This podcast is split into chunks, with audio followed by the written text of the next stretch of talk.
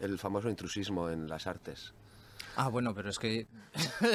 Joder, si, si, yo soy algo es intruso. O sea, si es como de. No, no. Dice esto, cuando leí que había una cosa que era el síndrome del impostor, era como. Pues es eso todo el rato. Y también hay que defenderlo. Quiero decir que ahora de repente es como todo el mundo, no. He estudiado 10 años esto y tú no tienes derecho a hacerlo. Y bueno, ¿por qué no? A ver, al final es un poco resultados. No te quiero decir, uno no tiene problema en que le pintes el cuarto de tu, de tu hija o de tu primo, de lo que sea, si, si la pintas bien, ¿no? Pues, pues ahí está un poco. Si, si funciona, otra cosa es que se meta a otro a hacer el trabajo mal, ¿no? Pero si está medio decente o tal, pues que más da si has estudiado 10 años, 8, 9. Claro, eso no te da. Em, bueno, como me has puesto unas líneas rojas y la primera pregunta la he mandado ya, la he barrido, Ajá. me voy a meter un poco contigo con los Sí, sí. recientes Goyas. Una película que, en la que has participado, Que ha tenido, no sé si tres, bueno, a ti no te han dado ninguno, No, pero no, no, pero ahí está, güey. ahí estuviste y hay un tembleque grandioso. Ah, vale. Sí, sí. sí, sí. Eh, pues bueno, como entre otras cosas, has, has dicho que soy actor, pero, pero yo no me siento actor, pero ejerzo de. eh, hace poco me, me hablaba un amigo de. bueno, pues tú, ¿no? tú tiras al final de recursos que, que tienes y algo tienes tú ahí que a veces conectas y a veces no. Y, y- y esa es una de las que no. Creo que, y esto es un halago, que hay un punto de mm, tuyo, llamémosle desconocimiento o lo que sea, que te hace ser atrevido.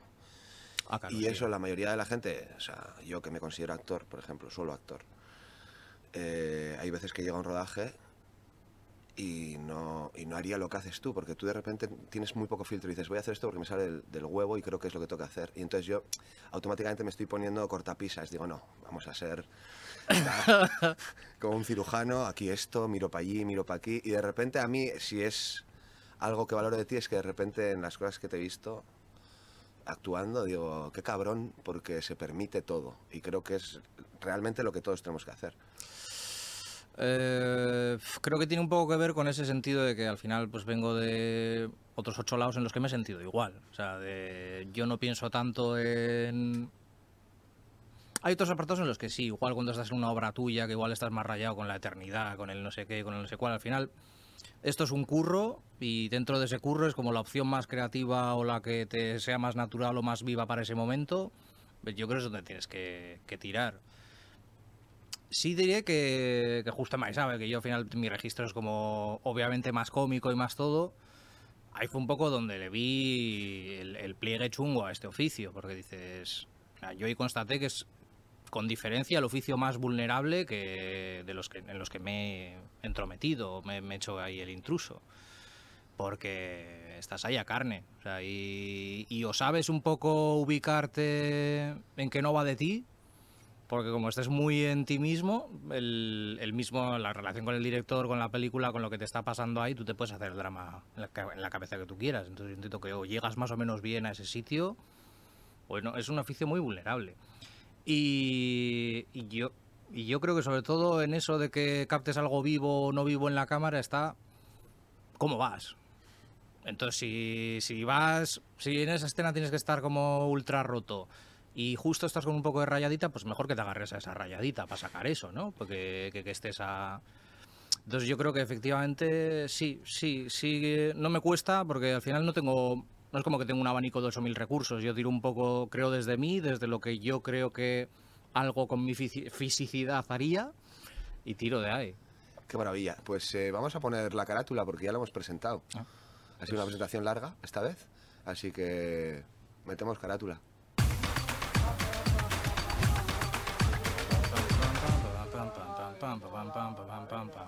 Eh, qué guay, qué guay tenerte aquí. Eh, bienvenido.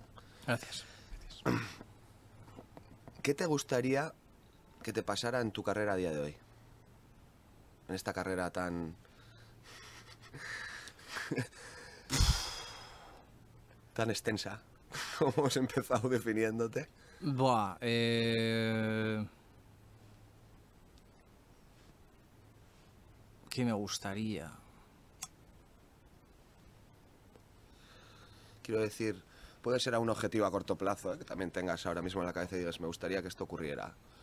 Claro, es que como es Actors Studio, hay que hablar un poco de Actors no, o no, tal. no, o... me da igual. Vale. No, pues bueno, estoy haciendo un disco y me gustaría acabarlo. Eso es un poco la única. Así como antes sí tenía un poco más urgencia con, no sé, con ver resultados, con que la música diese, en concreto la música, ¿eh? porque es un poco en lo que me he empecinado. Pero en todos los demás apartados no, no espero nada. Y yo creo que es, un poco lo que explica lo que en general me ha venido pasando, que se me he metido en un sitio, he acabado en otro, y el desconcierto que en la gente que más o menos me ha seguido la pista y es como, pero has hecho una serie ahora, estás, te he visto en Maisabel tal o y ahora estás ahí de, estás haciendo teatro, estás...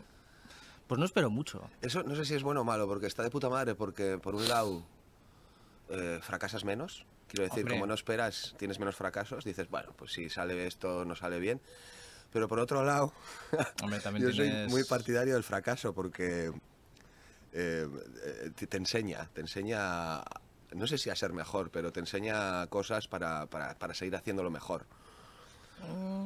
Sí, eh, bueno, es que yo creo que los que vivimos un poco low key, más en un registro más bien tranqui o más bien abajito, hay para arribas, pero para abajo ya mucho más para abajo, o sea, como que si ya estás de per se eh, con el gato ahí tumbado, eh, pues, pues ya está. No, a ver, yo por ejemplo, con lo único, el único proyecto ahora mismo con el que tengo pretensiones es con el disco. O sea, co- y son pretensiones puramente personales, que me guste a mí, fin. Entonces, con, con de aquí a un tiempo acabar ese disco y que yo esté contento con eso, eso es la... Yo en general hace ya mucho tiempo que enfoco todo el tema de artístico, creativo, tuyo, personal, como una cosa de tú haces tu parte, tu parte lo mejor que puedas en cualquiera de los apartados y luego la- lo que genere, lo que tal, tú puedes tener tu película montada, de yo creo que esto puede tocar aquí en el público, no sé qué, no sé cuál, te puedes montar la peli que quieras, no depende de ti. Y todo lo que aspires a conseguir, pues guay, pero los castings mismamente, que es un proceso que vive la gente como muy angustiosamente, pues es que es como si no decides nada. Tú estás ahí dándolo todo. Tampoco soy yo muy de darlo todo, te diré, pero sí, es como, tú entras ahí, lo das todo, haces tu parte, si está bien hecha guay, si no puedes aplicarte más, pero tú en, en la mejor versión de ti mismo te ven llegar y dicen, es, más, es igual de gordito que uno que ya hemos pillado, o tiene el mismo pelo que otro que ya hemos tal, o justo es que el tío se está imaginando un tío que no eres tú. Sí, que muchas veces no tiene nada que ver con el talento que tengas o dejas de Nada, tener. nada. Algo que te saque de tus casillas. Que me saque de mis casillas.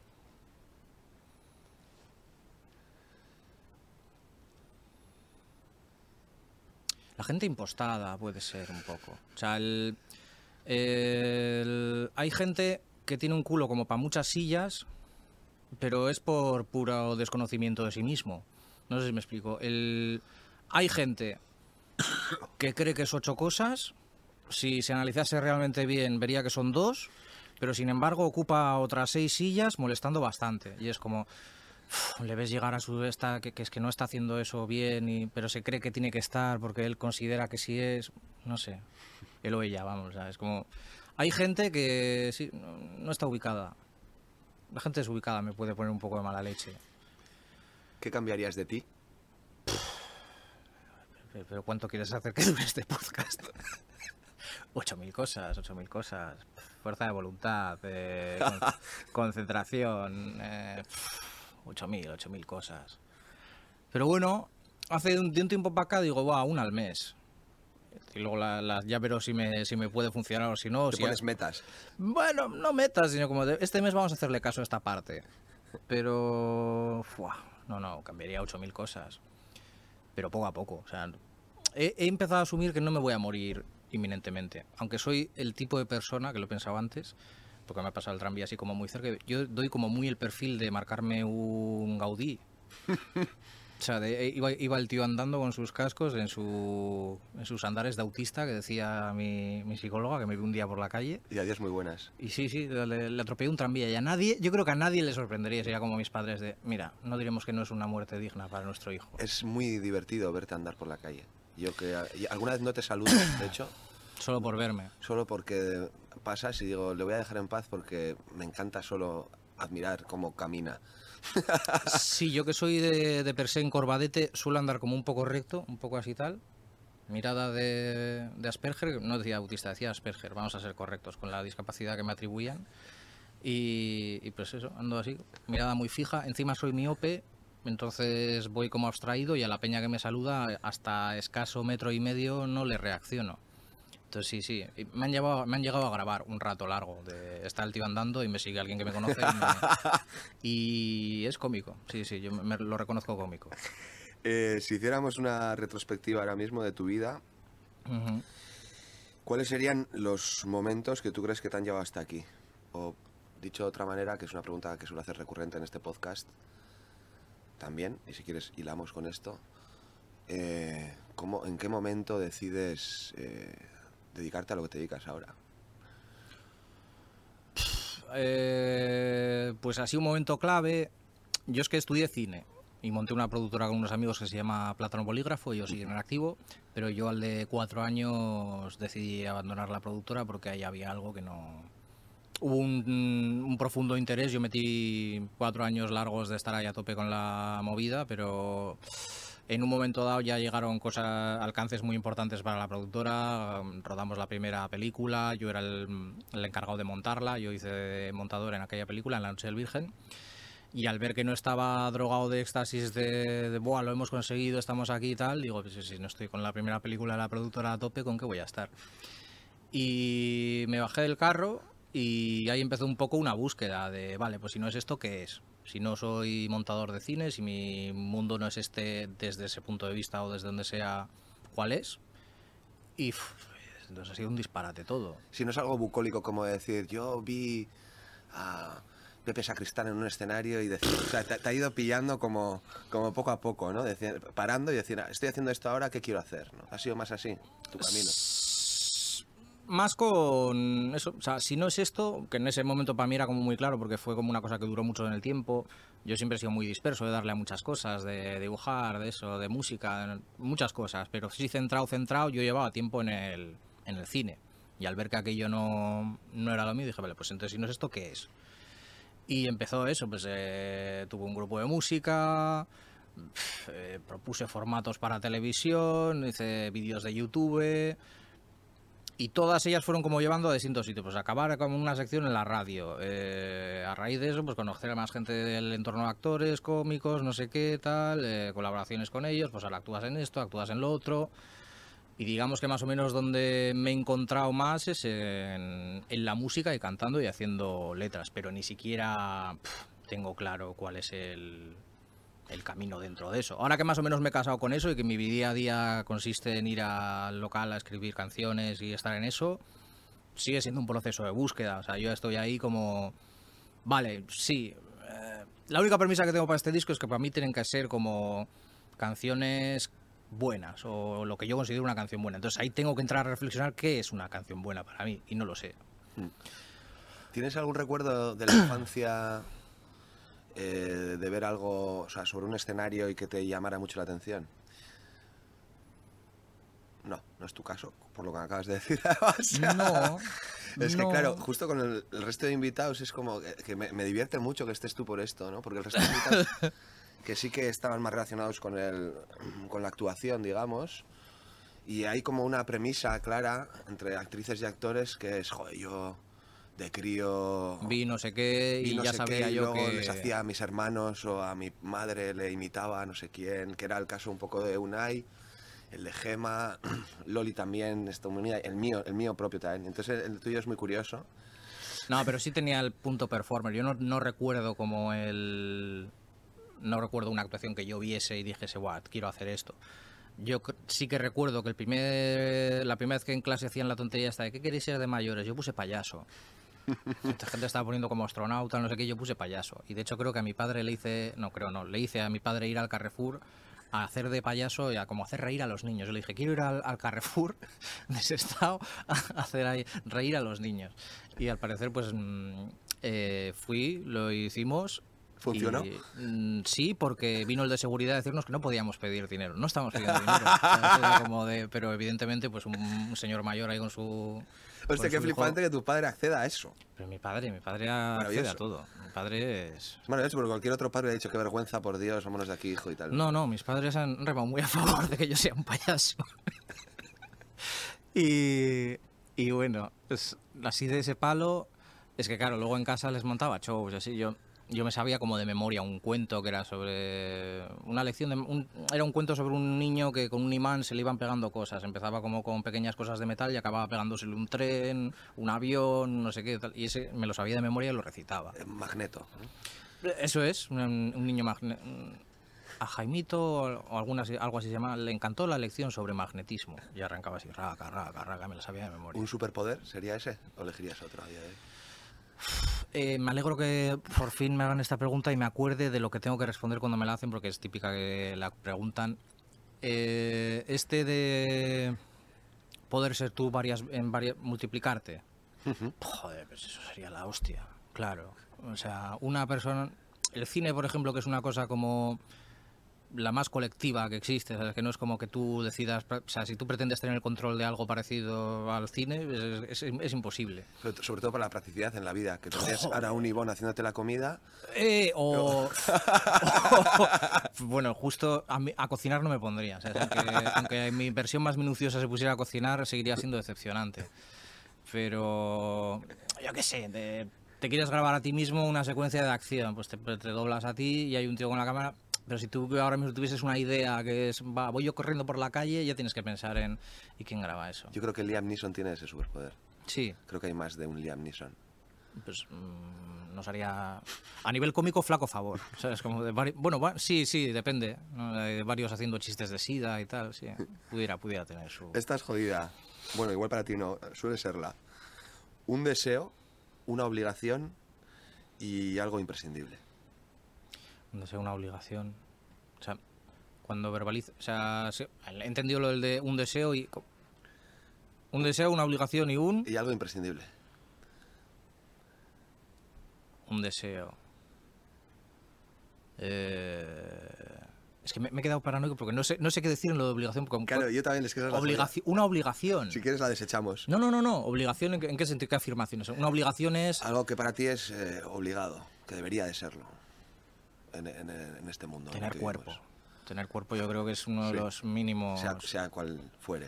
O sea, con miembros, sin miembros, pero yo creo que lo mínimo exigible a una persona a día de hoy es tener cuerpo. Ser, Un, un ente no te sirve. ser corpóreo. un ente no te sirve. A mí esta gente que va... que, no, yo soy un espíritu, te muevo las cosas y tal, no, no me convence. O sea, de, no, no, sí, yo les quitaría la ecuación. O sea, tú juegas a la, a la Ouija y sale un espíritu y, y para ti no tiene nada de valor. Porque claro, Bueno. no, no, no le respetas.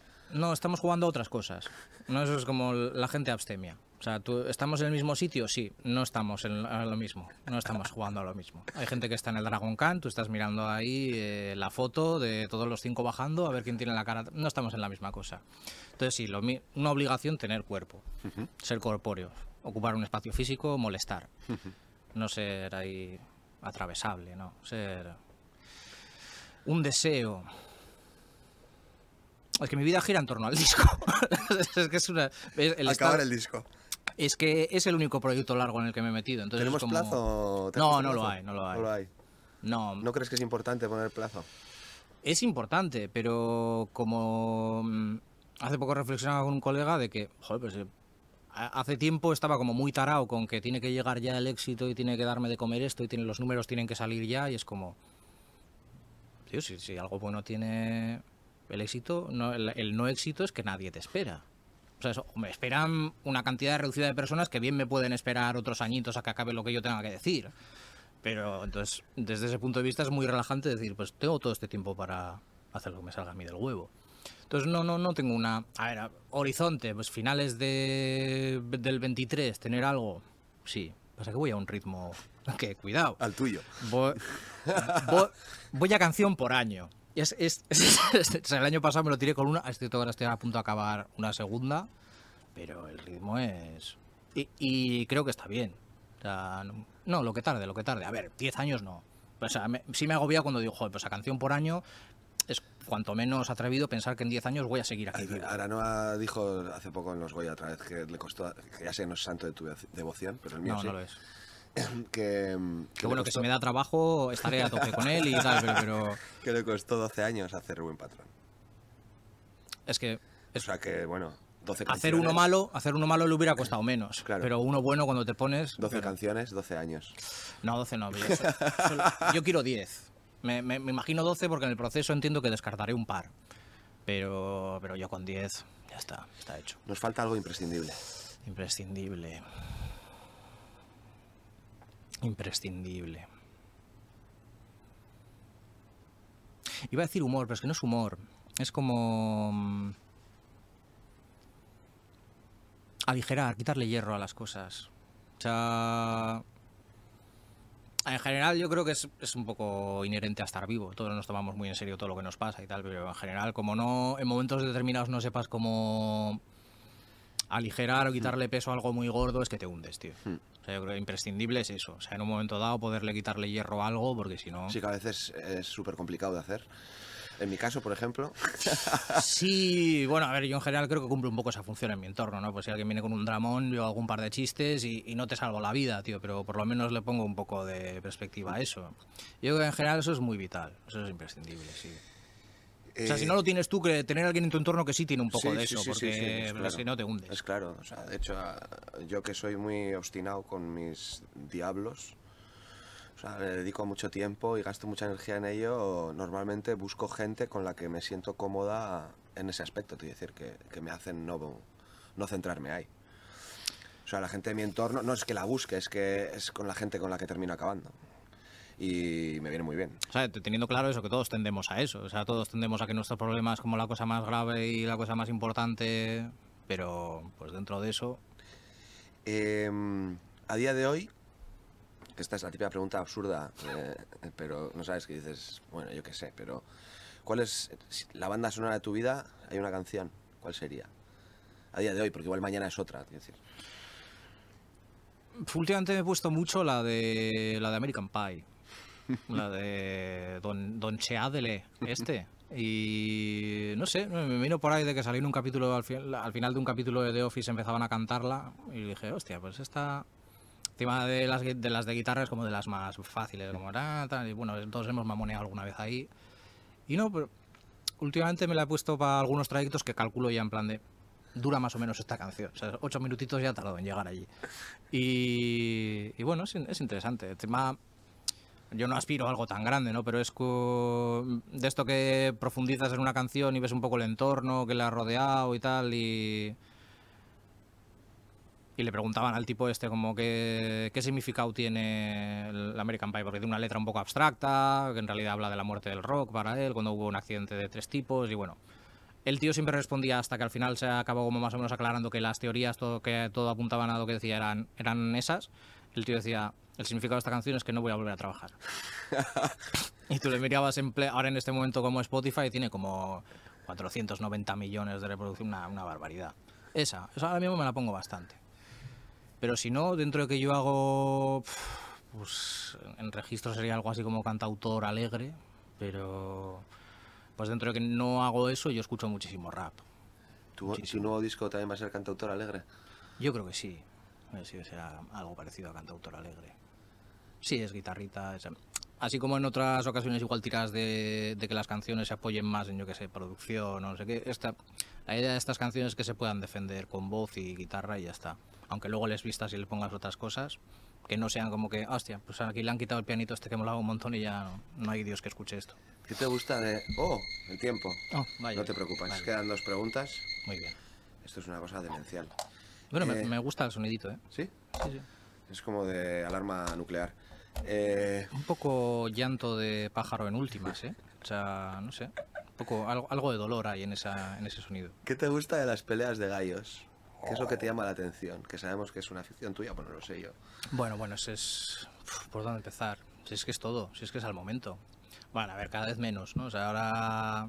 Pues eh, al final es una de las cosas que tiene que se, que se profesionalice algo, que al final la gente tiene mucho espacio para pensar en su casa, entonces ya llegan a los escenarios, no es como lo de antes, pero es muy loco, es muy loco. Encima evoluciona. Es que yo es, yo es un poco como que he visto nacer el fútbol, mi fútbol. O sea, el- yo qué sé, pues era como si eso, si ves a gente ahí pegando a una pelota y dándole a la pared y de pronto esos son estadios llenos de gente y es una movida que mueve millones de euros y pues eso lo he vivido yo, pues chavales que estaban en parques ahí improvisando y haciendo batallas y ahora es una cosa loquísima. Que, que la pregunta era cuál, qué es lo que más... Sí, ¿qué es lo que te llama la atención? Pero es que a mí me divierte mucho una cosa cuando hemos hablado de esto, que es que, Mm. claro, yo soy un viejo joven, pero tú eres lo contrario, eres un joven viejo. Sí, sí, sí. Yo me, est- yo me he esforzado mucho por estar igual de cascado que vosotros. Por estética. O sea, yo podría ir a una pelea de gallas con mi estética y pasaría desapercibido, claramente, pero, pero de repente el imaginarme a ti eh, en una pelea de gallos con toda la estética de rapero, de gente joven, como muy Sí, suburbio yo- y tal, y verte a ti como bien vestido, con tus náuticos, tus pantalones de pinza, Eso ahora, pero vamos, es que me- es relativamente me- reciente. Me llama mucha atención decir, ¿y este cabrón irá a peleas de gallos? Sí, sí, sí, sí, sí. Y he ido solo. O sea, porque hasta hace poco que Erice Lorza Sí, mm, Se, se descubrió ante mí como... A mí también me gusta, entonces como... Pues chócala, porque eres el único. de mi entorno nadie ve. Y me hizo ilusión que, que su chica le dice también eh, esos, esos que gritan. Porque, porque en el fondo es, es como una cosa muy... "Ah", Y sí, esos que gritan. Pues... Pero bueno, que. Sí, sí, me sí que voy, sí que voy. Me has respondido a la pregunta simplemente diciendo que es tu fútbol. O sea, a mí Es ya- mi fútbol, A mí sí, ya me sí. queda claro, a mí me gusta el fútbol, entonces ya entiendo la pasión. Sí, o sea, bueno, no, no me vuelve ahí loquísimo, pero sí, sí le dedico una cantidad de tiempo considerable y me gusta y me, me estimula. Y, y el equivalente a los goles, pues entiendo es como eso, cuando hay una pedazo de rima o una pedazo de respuesta. Es que tiene mucho de vivo, tiene mucho de vivo. Porque así como hay muchas cosas que son artificiales y son como que, que entiendo que entre ellos sí se sabrán ver las costuras y dirán, ah, esto te las has pensado en tu casa, no sé qué tal, pero hay otras que son evidentemente el momento y generan cosas artísticamente súper potentes. Súper potentes. Y ya para terminar, ¿qué plan nos recomiendas? ¿Qué plan?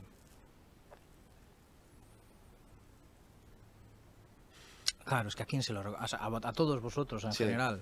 A toda nuestra audiencia, que serán unos 50. Pues a ver, a esos 50, ¿no? No menosprecies a esos 50. Eh, un plan. Bueno, pues algo que no hagáis. Algo, yo qué sé, si nunca habéis ido a boxeo, pues un día vais. Y, y, bueno, pues... Salir de la rutina. Pero poneos cerca. ¿Sabes? de la Pone- rutina. poneos cerca, que os caiga sangre. Algo que sea un poco como... De primeras he dicho, "Buah, pues que se vengan conmigo. Los... Yo todos los domingos voy a hurgar en rastros y a tocar cosas viejas con las manos, a llenarme de polvo y a, y a ver figuras de animales de cerámica. Pues la más fea, pues igual me la cojo y todo. Y no, pero pues eso, pues hacer algo... A mí es que me, en el fondo lo que me gustaría es un poco eso, que alguien cogiese y me dijese, ¿el viernes haces algo? No, "Eh, pues, pues vamos a ver boxeo en primera fila. ¿Y, y por qué? Pues no, no hay por qué. Se va, ya está. Vale, sí, sí. Y de hecho, cada vez respondo como más afirmativamente a ese tipo de disparates. A cosas que no las que no te ves especialmente identificado, pero dices, Es un poco tu esencia. En esta conversación se ha visto. sí, sí, pues de- eh, ¿qué? ¿Te va a hacer un largo con Iciar Boyaín? ¿De- de- ¿Cuándo? ¿De ¿Cuándo? Pues de marzo a tal. Vale, bien. bien. Podemos ver a Ivonne en Maisabel, los que no la hayáis visto, y las que no la hayáis visto, y en Amazon Prime, en la misma serie que salía Gemma Martínez, que la entrevistamos la semana pasada, que se llamaba la serie de... Ah, Backstage. Backstage, joder, siempre se me olvida. y- y la Backstage, está, está en Amazon Prime. Y tiene en Spotify el anterior disco, que está, a mí me flipa, y esperamos su próximo disco antes, bueno, a finales de 2023, vamos a rezar. Sí, sí, igual sí. no, igual son 10 Id, años. id- id cautos de fe, ¿eh? O sea, no, no, no esperéis ahí que cumpla fechas. Pido que, siempre suelo pedir al invitado que despida, despida Vale. él esta mierda. De, des- de- Fuera. Ospa.